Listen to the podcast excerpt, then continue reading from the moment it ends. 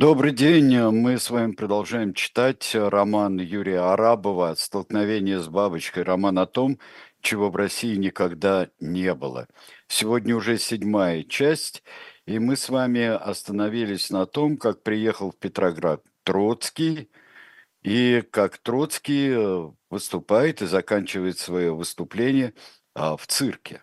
Он простер руки вверх, понимая, что охрип окончательно – его «Ура» подхватило несколько десятков голосов, и концовка более-менее удалась. В будущем он будет прибегать к этому приему в самых опасных для себя обстоятельствах, и троекратное «Ура» станет залогом победы, пусть и риторической. На ослабших ногах, под аплодисменты и свист, он ушел к своему месту на бортике цирковой арены. Сел и вспомнил – что освобожден из американского концлагеря по требованию министров-капиталистов, а именно Милюкова, которого он только что призвал отдать под суд. Странное дело революция говорит о справедливости и тут же ее предает. Ильич шлет вам самые теплые пожелания, услышал он по духам вкрадчивый голос. Позади него в разломанном кресле восседал Радок. Его Троцкий знал по Цюриху, когда оказался там три года назад и был в целом невысокого мнения о его человеческих качествах. Карл, как всегда, иронически улыбался, и эту улыбку можно было принять на свой счет. И ему того же. Он сейчас где? Нигде. Он вездесущ, как бог Саваоф. «Понимаю. Правила конспирации», — подыграл ему Троцкий. «Конспирация страшная», — подтвердил Карл. «Вы читали его апрельские тезисы?» «Было дело. Шлягер весны. Бодрая песня под похоронный марш. До конца не споешь, обязательно пустишь петуха». «Я так не думаю», — осторожно заметил Лев Давыдович. Идея перерастания буржуазно-демократической революции в социалистическую вполне логична. Она назрела и налилась соком. Возможно, если революция – это прыщ, прорвется и зальет всех гноем. Он просит вас о встрече. Сердце Льва Давыдовича ёкнуло, как у молодого любовника. На какой предмет? На предмет совместного обеда. Старик хочет, чтобы вы за него заплатили. Я заплачу, если он откроет на мое имя кредит. Когда же?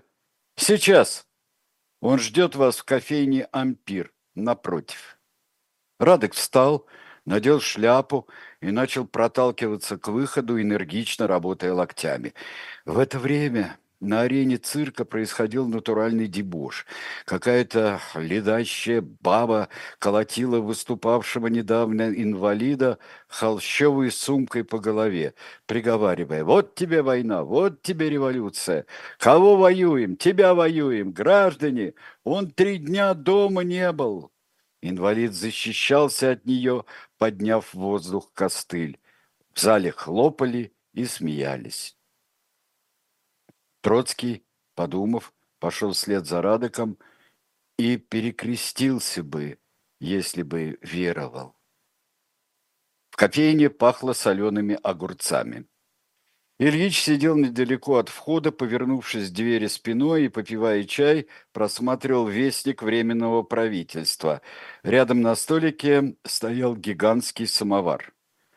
«А почему спиной?» «Это опасно», — заметил Лев, присаживаясь рядом. «Я так никогда не сажусь». «Видите этот начищенный самовар? Он блестит, как генерал-губернатор, и в нем отражается все, что сзади», — объяснил Ленин. Они разговаривали так, будто три года, прошедшие со дня их последней встречи, равнялись трем часам с минутами. «А вы, я слышал, устроились униформистом в цирке», а, скорее коверным. Но чтобы подняться до акробата, нужно поваляться сначала в опилках, объяснил Троцкий. Хм, акробаты сильно рискуют. Потеря равновесия и все. Тяжелая травма. Травма чепуха. Главное, что публика осталась довольной. «Публика легковерна и легкомысленно», — сказал Ильич. «На нее не угодишь. Что думаете о текущем политическом моменте?»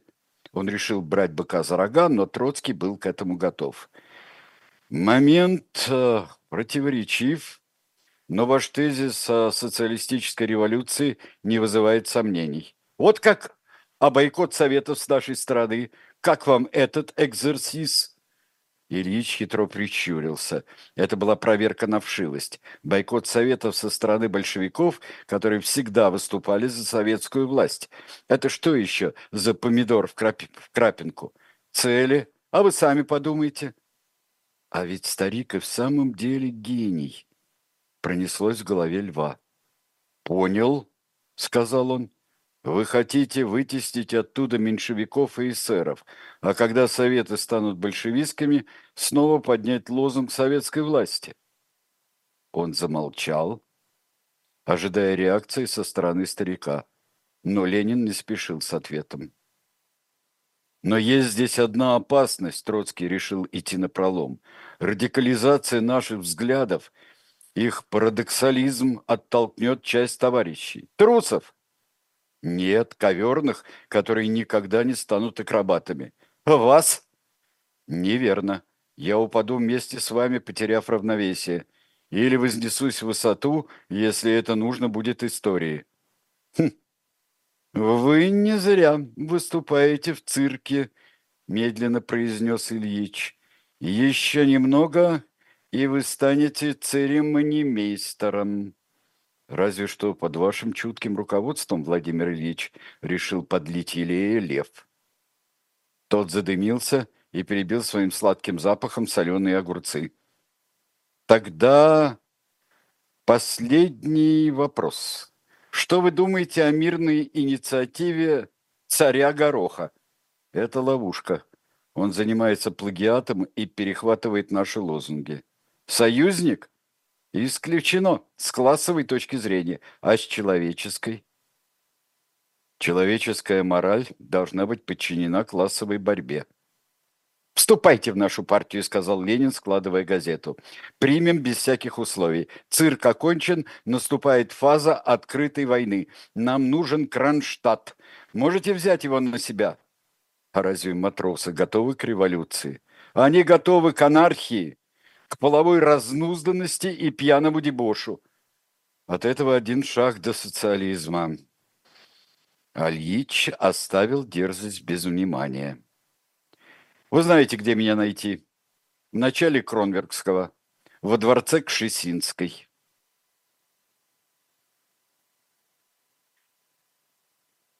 «Все сделаю», — сказал Лев. «Спасибо». Ленин смерил его внимательным взглядом. Интеллигент-самоучка в гуще матросской вольницы, в Кронштадте. Это почище любого цирка. Неужели не сплошает? Его используют и спустят за борт. Хорошо, одним конкурентом станет меньше. Последний вопрос. Если бы вам доверили переговоры с кайзером о мире, какие бы были ваши лозунги? Не мира, ни войны, армию распустить», — ответил Троцкий, не задумываясь. «Ха, да он меня переплюнет», — с ужасом подумал Ильич. «Импровизация — свойство гения. А, вот это ты еврейчик! Караул!» Кивнув, он подал Лейбе руку и поспешил к выходу. Глава шестая. В людях. Люди меня не любят, но любит народ. Народ – это когда людей ведет Бог. С народом я... Меня помазали на царство. Я куда-то в виду. Должен вести в сапогах. Но сейчас мне дали калоши, чтоб меня не узнали. Может ли государь быть в калошах? Нет. Но если меня узнают, то могут убить. Тогда народ исчезнет, и останутся только люди – плохие, хорошие, ничем не связанные друг с другом. Этого допустить, допустить нельзя. Огромная страна, в которой нет народа. Может ли быть народ при республиканском правлении? Нет. Там одни индивидуумы. Как же жмут эти калоши. У какого-то русского писателя все в калошах, не помню. Да, у господина Чехова. Когда он умер, императрица сказала, Ники, ты должен его прочесть. Послушался, прочел. Пошлый мир. Нет героизма, возвышенных чувств. Но забавно. Рассказы смешны, повести ужасны. Никто не знает настоящей правды. О чем это? Разве Спаситель не дал нам правду? Разве многострадальный Иов не запечатлел ее в своих муках? Запечатлел. А Чехов не хочет. Писатели живут наперекор Божьим законам. Лев Толстой в Гаспре не уступил мне дорогу. Мы оба ехали на лошадях и почти столкнулись, лоб в лоб. Он проехал первым и как-то странно посмотрел на меня. С сожалением и злобой. Христу тоже не уступали дорогу. Интересно, уступил бы ему дорогу Лев Толстой? Вряд ли. Много нам досадил. Опечалил, письма писал, сделал новую веру, а мы еще старую не освоили. Ужасный старик. В русских писателях нет надежды. Они не зовут на подвиг. Или смешат, или пугают. Но я не хочу смеяться. Я желаю возвышенности, благородных чувств, светлых устремлений. Как же жмут эти калоши! С Невы, несмотря на лето, привычно дул холодный ветер. Река проснулась сравнительно недавно, в апреле, и до этого лежала, как царевна в хрустальном гробу. Солнце поцеловало ее, и она встала. Всего-то на три-четыре месяца, которых только дней десять, когда можно зайти в воду. Николай Александрович оглянулся. Охрана из двух шпиков. Как и договаривались, шла в шагах в двадцати позади него. Несмотря на июнь, Несколько дней подряд лил дождь, и пришлось надеть штатские калоши, сняв царские сапоги, чтобы не выделяться, чтобы слиться со своим народом и, может быть, исчезнуть на его фоне. И императрице об этом историческом выходе в народ ничего не говорилось. Для нее он поехал на заседание второго коалиционного правительства. Первое пало, из-за очередной неудачи весеннего наступления на немцев. Мирные переговоры застопорились, парализованные недоброй волей Милюкова и компании.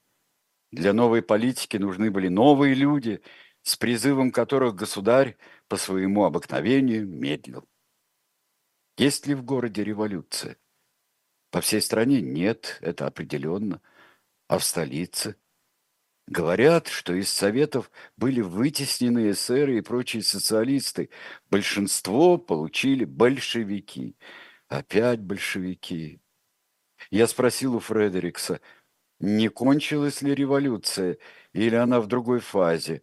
Он ответил мне, есть верное средство для проверки. Возьмите с собой на прогулку часы бригет. Если их украдут, то революция определенно состоялась. У булочной Филиппова чернела длинная очередь мещан человек за ста. Пожилой господин в косоворотке, то ли учитель, то ли инженер, встав на деревянный ящик, выкрикивал фамилии по бумажке, которую держал в руках. «Щеголев! Барсуков! Возницына!» Из толпы отзывались на свои имена.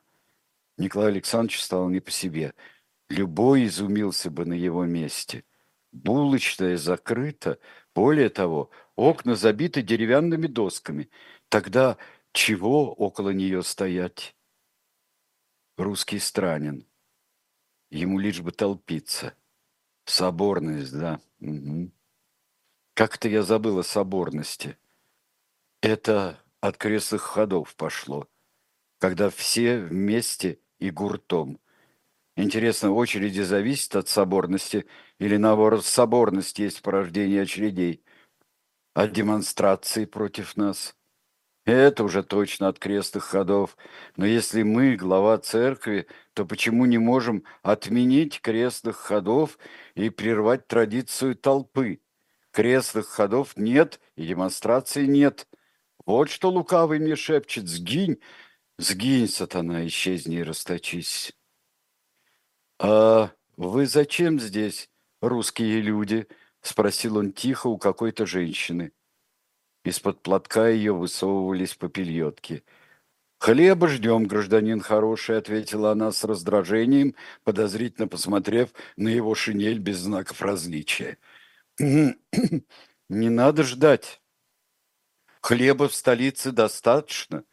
Мне сообщали. Ступайте по домам, господа». «У всех дезертиров мозги с наперсток», — сказала она. «Давно, небось, в Петрограде не был». «Изрядно», — ответил государь, уходя от прямого ответа. «Теперь другое. Главное в новой власти – запись. Мы все записаны. Дежури мы получаем». «Ваша как фамилия?» – спросил с деревянного ящика пожилой гражданин, который зачитывал список. «Красносельский», – ответил Николай Александрович и зарделся от собственного вранья. «Красносельский, Красносельский. Вас нет», пробормотал пожилой, заглядывая в свою бумажку. А имя как? Николай. Точно нету. Записать? Разрешаю. Будьте добры, милостиво согласился государь. Только хлеб вы получите не раньше субботы. Перекличка два раза в день, утром и вечером. Кто не приходит, тот вылетает из списка. Странно, сказал царь. А почему окна в булочной заколочены. От беспорядков? Вы что, с луны свалились? С фронта? Но это еще хуже. Ранение есть? Контузия. В голову, наверное. В сердце, сказал царь. И он не врал. Войну хотят окончить, товарищ Красносельский, наставительно заметил пожилой гражданин. И окончить самым неблаговидным образом, за спиной союзников – мы уже потеряли плодородные территории, поэтому и хлеба не хватает. Хлеб будет, всего вам доброго. И государь боком отошел от толпы. Он мне кого-то напоминает, пробормотала женщина в попельотках с подозрением, глядя вслед Николаю Александровичу. Все бородатые люди похожи друг на друга, а дезертиры тем более – Бороду бреет, бороду сбреет и обретет собственное лицо. Так, Гвоздиков, я, Галеницкий, здесь. Перекличка продолжалась. А Николай Александрович тем временем подошел к своей охране.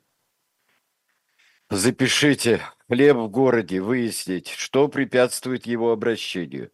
А ин момент, Ваше Величество, Шпик вытащил из кармана маленький блокнотик и записал в него пожелание государя. Николай Александрович снял с головы фуражку, вытер на крахмальным платком лоб и снова нахлобучил ее по самые брови. Теперь идем туда, куда собирались. На Петроградскую сторону, начало Кронверкского проспекта, к дворцу Мастильды Феликсовны Кшесинской. Место неприятное. Много связано с ним сердечных мук и юношеского бреда. Кто не любил балерин, тот не знает тонкости любви. Хотя он давно покаялся в этих тонкостях, но все равно сердце дрожало, будто это было вчера. Семья оберегает человека от блуда. Она похожа на монастырь, где насельники теряют свои половые различия и становятся телом единым. Декаденты тщетно звали совершенного человека андрогина – а им всего лишь надобно было жениться. Тогда бы они поняли, что такое двуполость и что такое андрогин.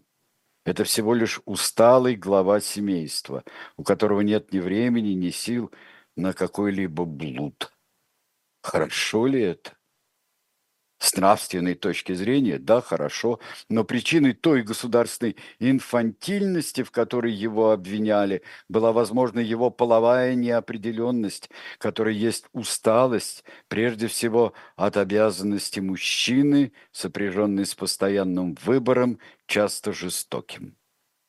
Равнодушие – оборотная сторона подобной усталости. Равнодушие ко всему, что не касается твоей семьи.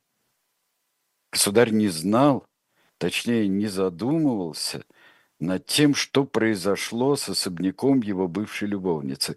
Ему говорили, что теперь там солдаты, большевики, молчаливо допуская, что Матильда, поддавшись общему революционному брожению, сама отдала им свой дворец.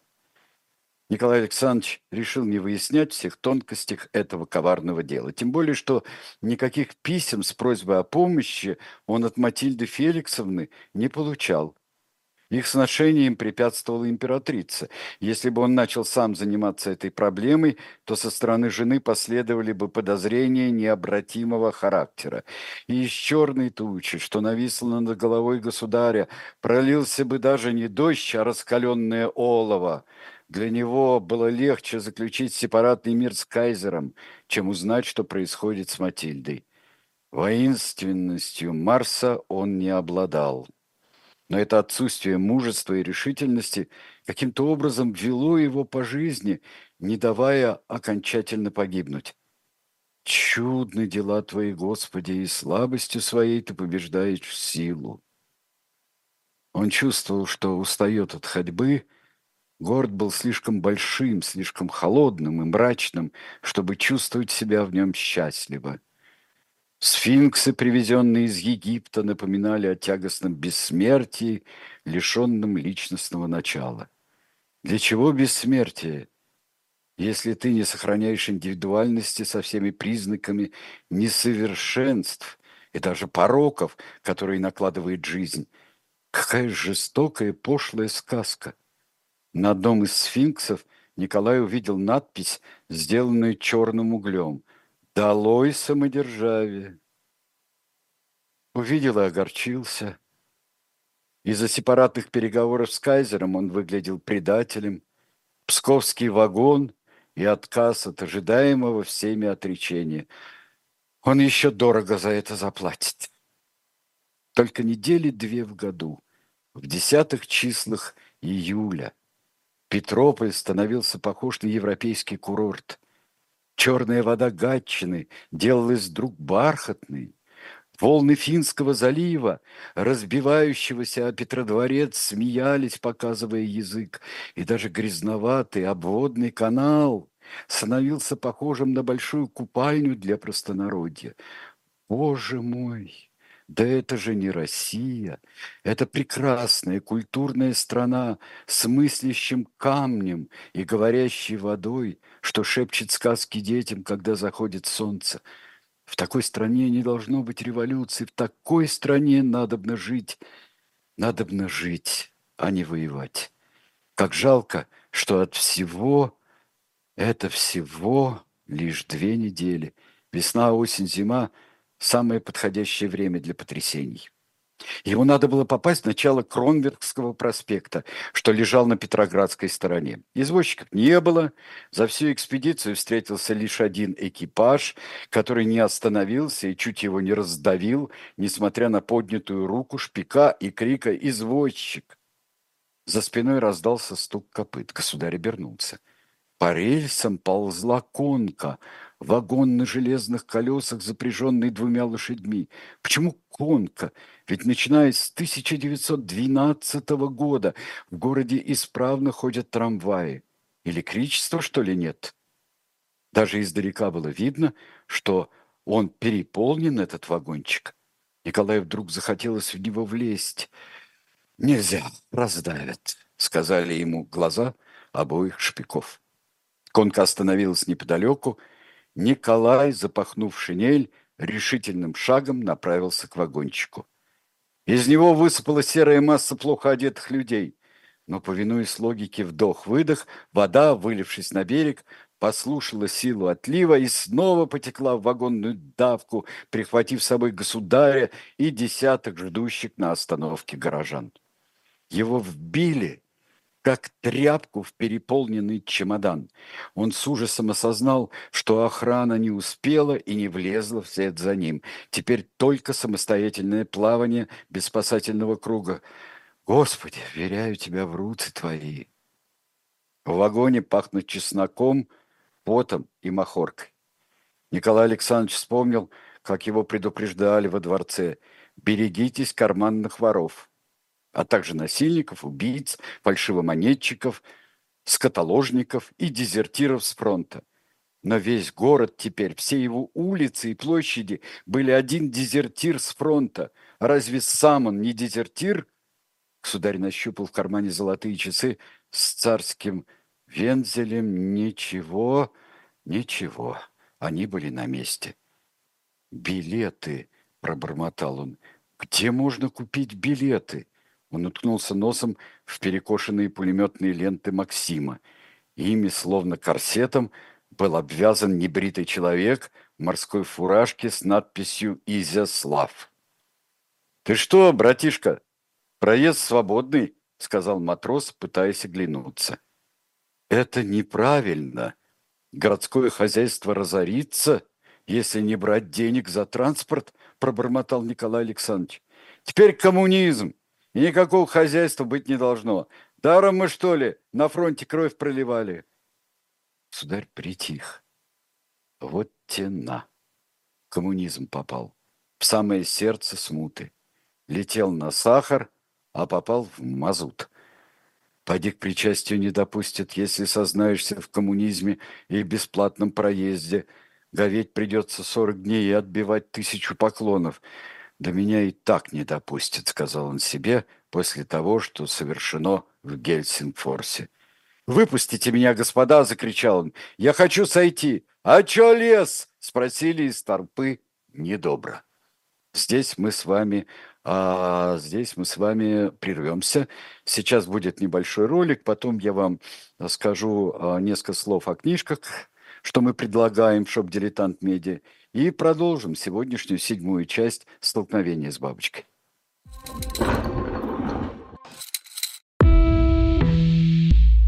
Вы лучше других знаете, что такое хорошая книга. Мы лучше других знаем, где ее можно купить. Книги на любой вкус с доставкой на дом – Интернет-магазин Shop Дилетант Медиа.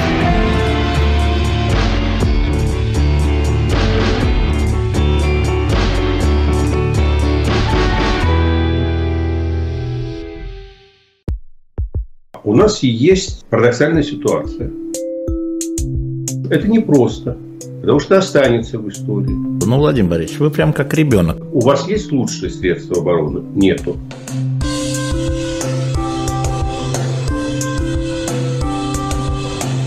Мы же не живем в России просто так. У нас всегда должна быть какая-то миссия, ради которой можно сдохнуть. Это вообще вот кто доказал? Бжезинский.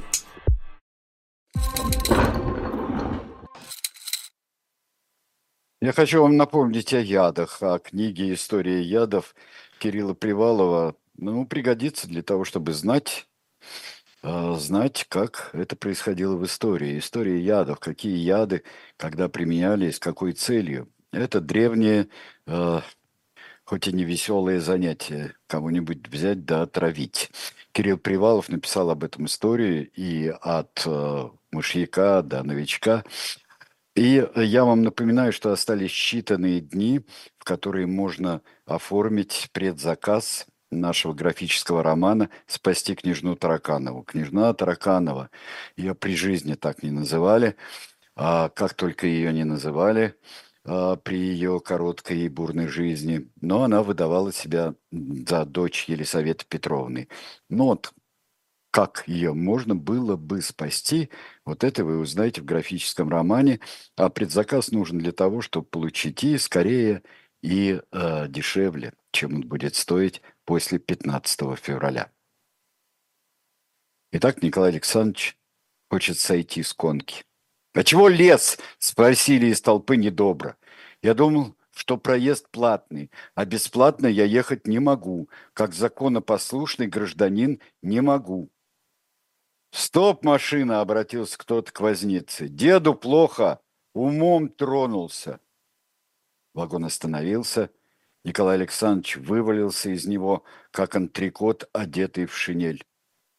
Оставляя пуговицы и мечты передвигаться по городу не на своих двоих. «Слава тебе, Боже наш!» Перекрестился он на восток, полез в карман шинели и не обнаружил там часов. Их вытащили, увели. Это был дурной знак. Значит, революция все-таки происходила. Экспедиция началась с неприятности, которая сулила впереди большой провал. Однако терять было нечего. Степень свободы зависит от глубины поражения. Чем оно крупнее, тем свобода абсолютнее. Его поражение было крупным, потеря власти и авторитета. Что может быть позорнее? Позор развязывает руки. Нищета воспитывает свободолюбие.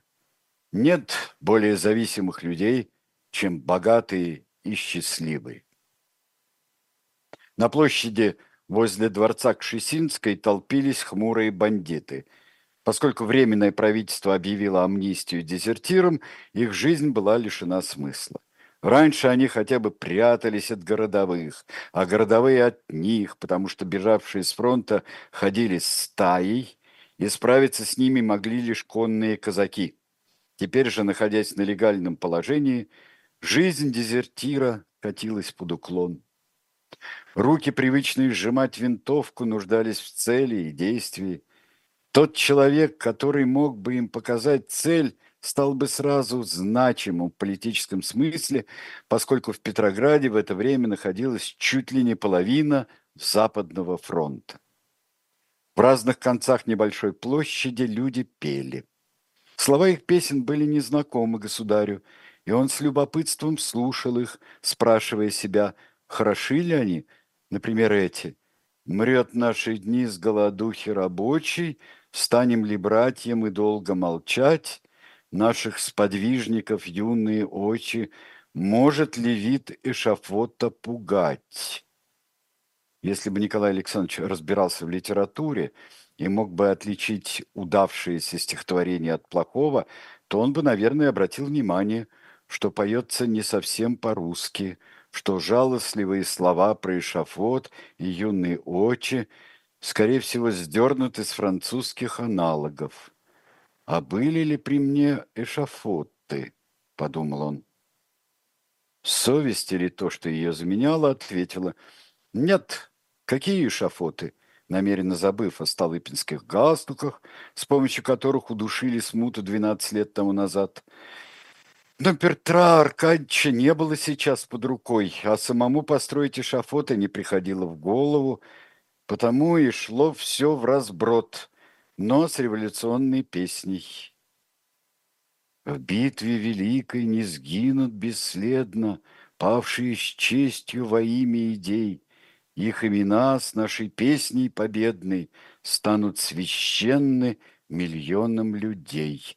И тут же другой конец площади ответил нестройно.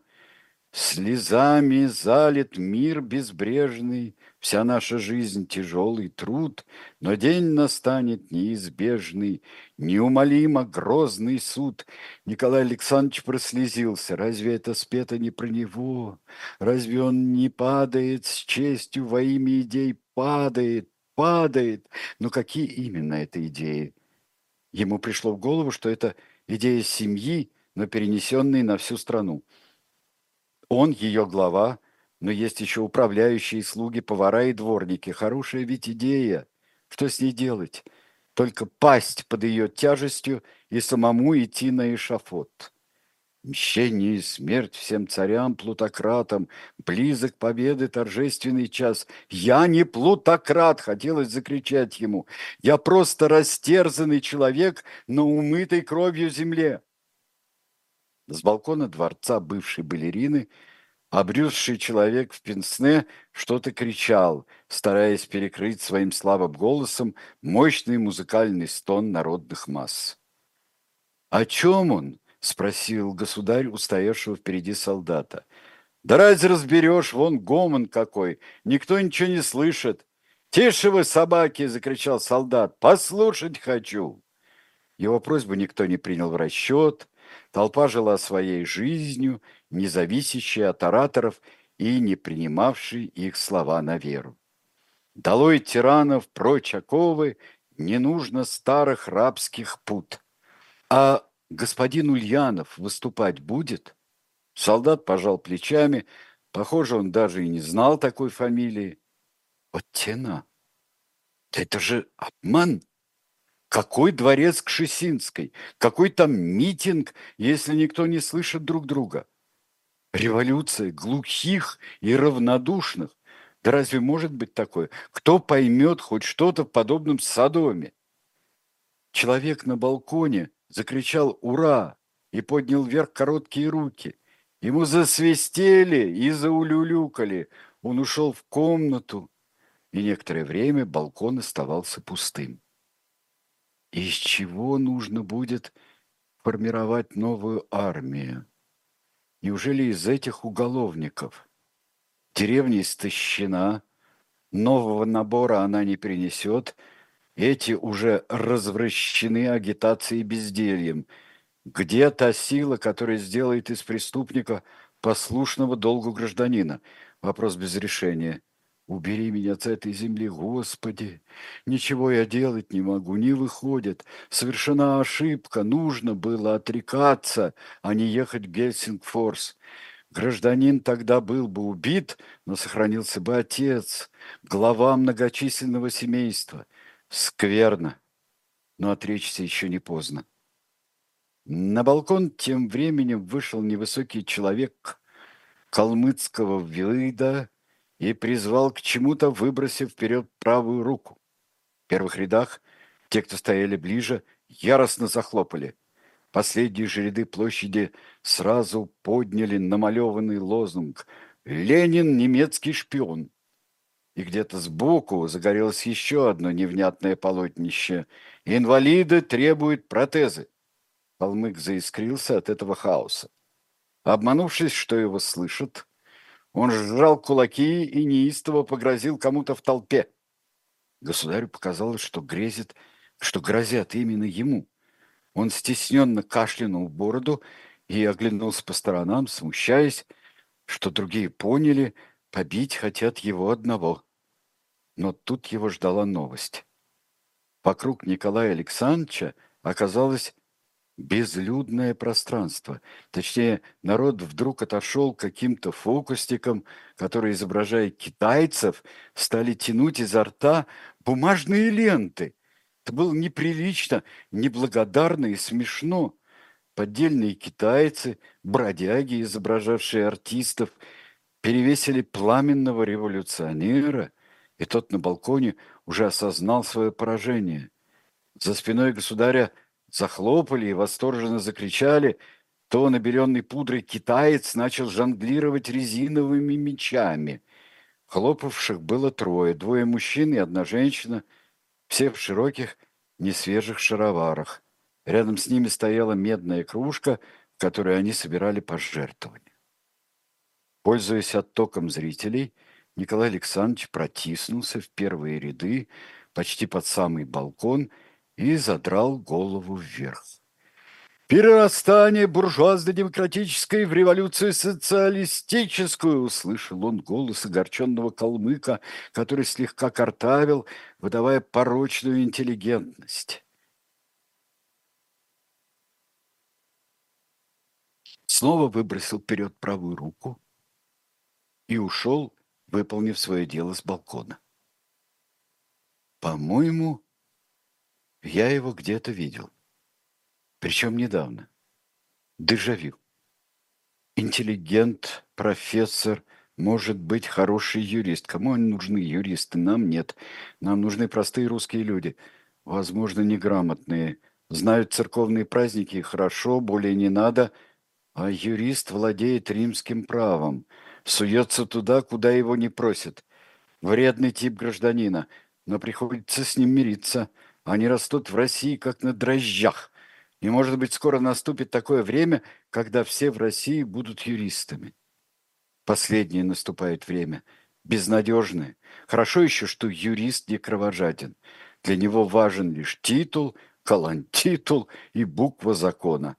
А нам колонтитул не нужен. Нам живая вера нужна в Россию и государя-императора. Кто это был, товарищ? Спросил Николай у матроса, тельняшка которого была порвана на груди, и сквозь нее смотрела татуировка. Крест в виде якоря и с надписью «Держи конец». «Кому и треска, товарищ», — ответил матрос. «Это самый главный из них?» — поинтересовался царь. «Теперь каждый главный», — сказал матрос. «А где с ним можно переговорить по личному вопросу?» Матрос пожал плечами. «Учила треска пескаря, говорит, ты кто?» «С фронта, участник наступления в Барановичах». «Пехота?» «Артиллерия», – неохотно соврал государь. «Агитировал или был против всех?» «Нет, я сам, жертва агитации». Матрос недоверчиво посмотрел на него. «Держи конец», – посоветовал он. «В каком смысле?» «Есть такие, которые держат конец, и есть те, которые его кидают», – туманно объяснил революционер. «А есть люди, которые вообще без конца». А зачем мне нужно в Смольный? Не легче ли будет вызвать его к себе? А если не придет к себе, это какая-то рутина, старое время, которому уже нет места. Пусть кабинет министров позовет его на разговор. А я неожиданно появлюсь во всей своей славе. Не лепится, чушь. В горестном поражении я появлюсь. А если прийти к нему с каким-то частным делом? не как государственное лицо, а как сугубо штатское, обычный горожанин, по личному вопросу.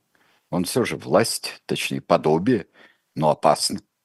Могут убить или арестовать, но зато это достойный выход из моего позора, героическая смерть от руки коварного юриста. А как же семья? «Вы, вы, вы!» – закричал ему кто-то истерическим женским голосом. «Вы бы, что ли, сюда вмешались?» Государь вздрогнул. Перед ним стояла худая миниатюрная женщина, волосы которой были выкрашены в сине-черный цвет. Щеки были намазаны белилами, глаза подведены, выщипанные брови нарисованы. Зачем их было выщипывать, чтобы потом нарисовать? Она была похожа на проститутку, если бы не дорогие кольца, украшавшие тонкие руки. Кто с такими пойдет и куда? Разве что в самое пекло. Вот вы знаете, что расположилось на этаже моего бывшего дома? Николай Александрович сглотнул. Сомнений не было. Это была Матильда, его Маля, но только усохшая и безумное, будто отраженное в кривом зеркале. На первом этаже моего несчастного дома расположился броневой автомобильный дивизион. А знаете, кто у них главный? Какой-то бандит Агабабов.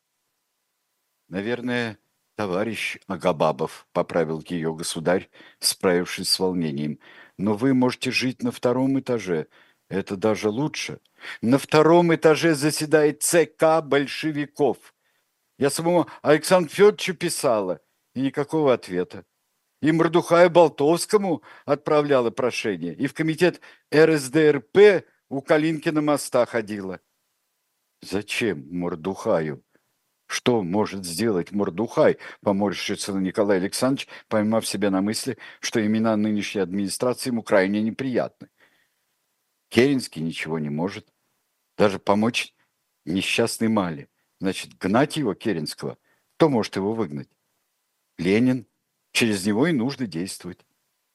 Я пошла к большевикам и сказала, я, известная артистка, с международной славой. Мне полагается жить во дворце. Съезжайте, говорю, с моей жилплощади.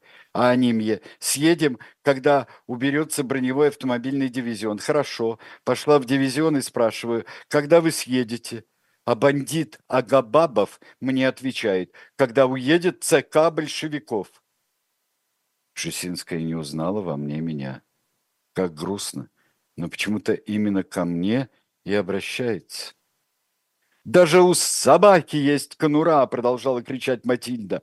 Даже у лис есть норы, а у всемирно известной балерины ничего нет.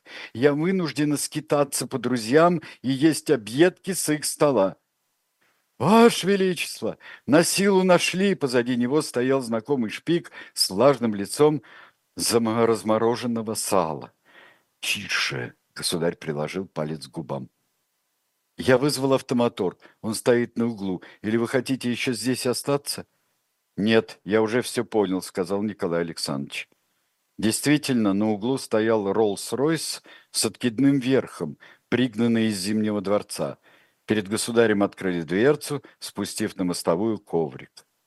Матрос, с которым он разговаривал, и Матильда Кшесинская увидали, как дезертир садится – на заднее сиденье роскошного автомотора. Артиллерии всегда большая честь, подумал матрос. А моряки, они не плавают, а ходят. И не купаются, а тонут. Держи конец и отдай швартовый. Семь футов под килем, ленточки на ветру. Скучно. Где я его видела раньше, подумала Матильда Феликсовна. Дворянин это заметно по выправке, а глаза печальные, как у побитой собаки. Матка боска, за что караешь, Господи? За что гнобишь? Ей было нехорошо. Миниатюрная дюймовочка, экстравагантная полячка, в салоне которой паслась настоящая деревенская коза, превращалась постепенно в бездомную нищенку – и это при трех любовниках из августейшей фамилии. На ее рояле совсем недавно играли Брамса. Дым дорогих кубинских сигар был похож на фимиам. Коза Биата ходила между черных штанин от фраков и гадила тут же в салоне. Ее помет был похож на аккуратные шарики из глины и сена. Кто-то из гостей наступал на них и падал, поскользнувшись, но смешливой маленькой Мали – избалованному славой ангелу, уведший своего первого мужчину из чужой семьи в возрасте 14 лет, прощали все. На ее грехах лежал отблеск царской парфиры. Только недавно, забредя в свой бывший дом в поисках правды, она услышала, как один матрос сказал другому, «Какая худенькая! Ее б сразу и удавить!» Вечером государь решил позвонить в Смольный институт. С дворцом Кшесинской связи не было вообще. «Девушка, дайте мне Смольный, пожалуйста». трубки раздались шорохи и помехи. «Смольный слушает», — раздался в трубке усталый голос. «Могу ли я поговорить с кем-нибудь из членов военно-революционного комитета?» «По какому вопросу?» «По личному». «Кто спрашивает?» «Романов». «Самодержец всероссийской. В трубке наступила тягостная пауза, потом раздался хриплый смех, и связь пропала. К его удивлению, все донесения по поводу бывшего института благородных девиц оказывались верны. Он фактически не охранялся. Девицы вместе с администрацией переехали в Новочеркасск, и институт теперь кишел вооруженными озабоченными людьми, которых можно было признать за охрану. Но если все посетители состоят из охраны, значит место не охраняется. Это подсказывали формальная логика и здравый смысл. В прихожей зале стоял заряженный пулемет, и в повалку спали крестьяне в шинелях. Откуда у них оружие? Почему в мирном городе полным-полно оружия? С фронта принесли, с фронта. Первое дело, когда город станет управляемым. Насильно отобрать ружья. Государь увидел, как в бороде уснувшего мужика копошится крупная вошь. Он с отвращением переступил через непросвещенное тело, отсутствие просвещения не беда, человек, слышавший в церкви Евангелия, но его не читавший, будет крепче любить государя. Но вот незаконопослушный гражданин с ружьем – это уже катастрофа. Он государя любить не будет. Для него ружье – это государь. «Не надо бояться человека с ружьем!» – услышал Николай чей-то голос из глубины темного коридора. Но кто это был, не разобрал. Мимо прошмыгнул господин в кожаной куртке, всем видом своим показывая, что кожанка – это не шинель. Государь на ходу учил социальные градации того миропорядка, который воцарился в эти недели в столице. Низшая ступень – это штатское платье, средняя – шинель без погон и, наконец, высшая – хрустящая кожанка с маузером. Это распорядители, только с ними можно иметь дело. И все окутано дымом махорки, от которой тошнило. «А, «Прошу извинить, где здесь большевики?» – спросил государю человека в кожанке. «Везде. А вы по какому вопросу?» – спросила кожанка. «По общественному», – сказал государь, сделав вывод из своего телефонного звонка. «Откуда?» «Из Зимнего дворца». Вы что там, с ума посходили? Сидите у себя во дворце и не высовывайтесь. Очень важное дело, государственного значения. Кожанка оглядела его с ног до головы.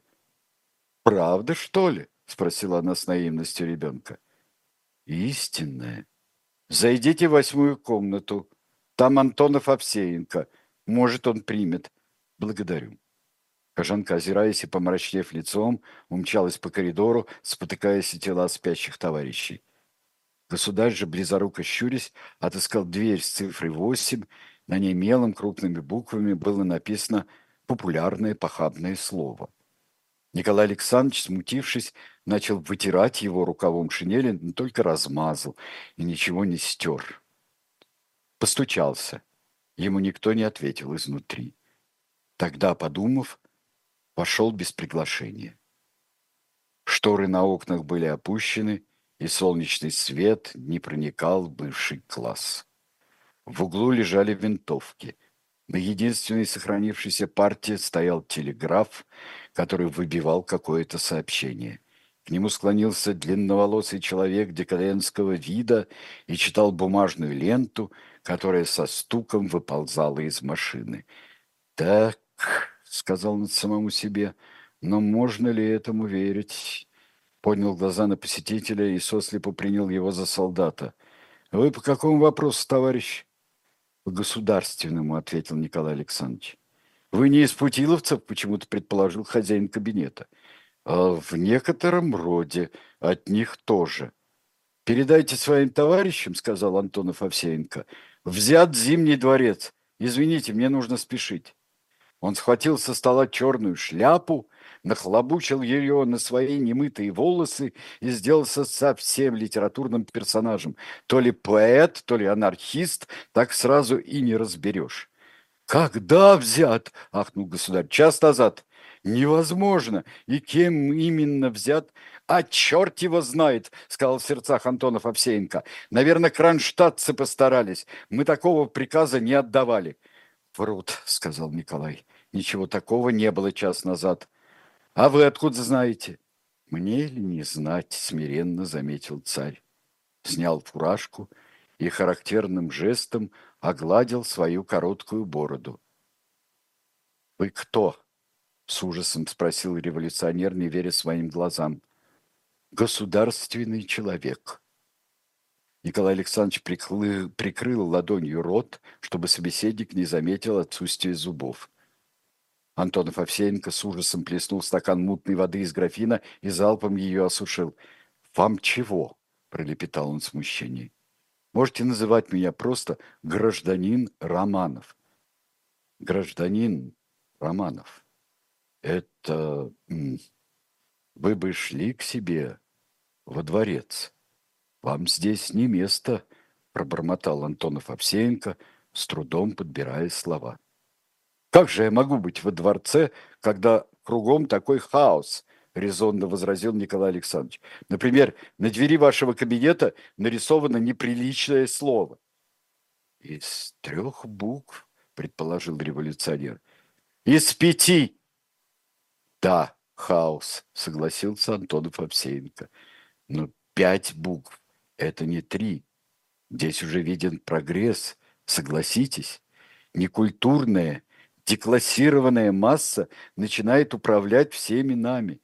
Но ведь вас, гражданин Романов, и вашего дворца это не касается. Еще как касается. Из моего кармана на медне вытащили золотой бригет с царским вензелем. И вы никуда не заявляли? Заявляю, именно вам. Где вытащили? Озабоченно спросил хозяин кабинета. Внутри конки, в толпе. Так, погодите, сейчас. Так, погодите. Против своей воли декадент начал линять, и шляпа уже сидела на нем не столь победоносно, и пенсне на носу не блистала столь сокрушительно. Государь ощутил это. Вот оно, истинное величие нас, перед которым падают ниц даже якобинцы из Санкюлоты. Ангелы скраняют рики, и сам Бог прикрывается облаком. Здесь мы завершим, дорогие друзья. А, я вижу, что вы а, слушали, что вы смотрели, и многие те, кто в чате не участвует и тоже смотрели. Я вам очень благодарен. Встретимся сегодня для того, чтобы разобрать очередного тирана. Им э, будет Роберт Мугабе, вечный властитель Зимбабве с самого его начала, но я надеюсь, что не до конца этой богатой потенциально страны. В 18 часов на «Дилетанте». Ну а книгу мы продолжим читать в следующий понедельник в 16. Всего доброго.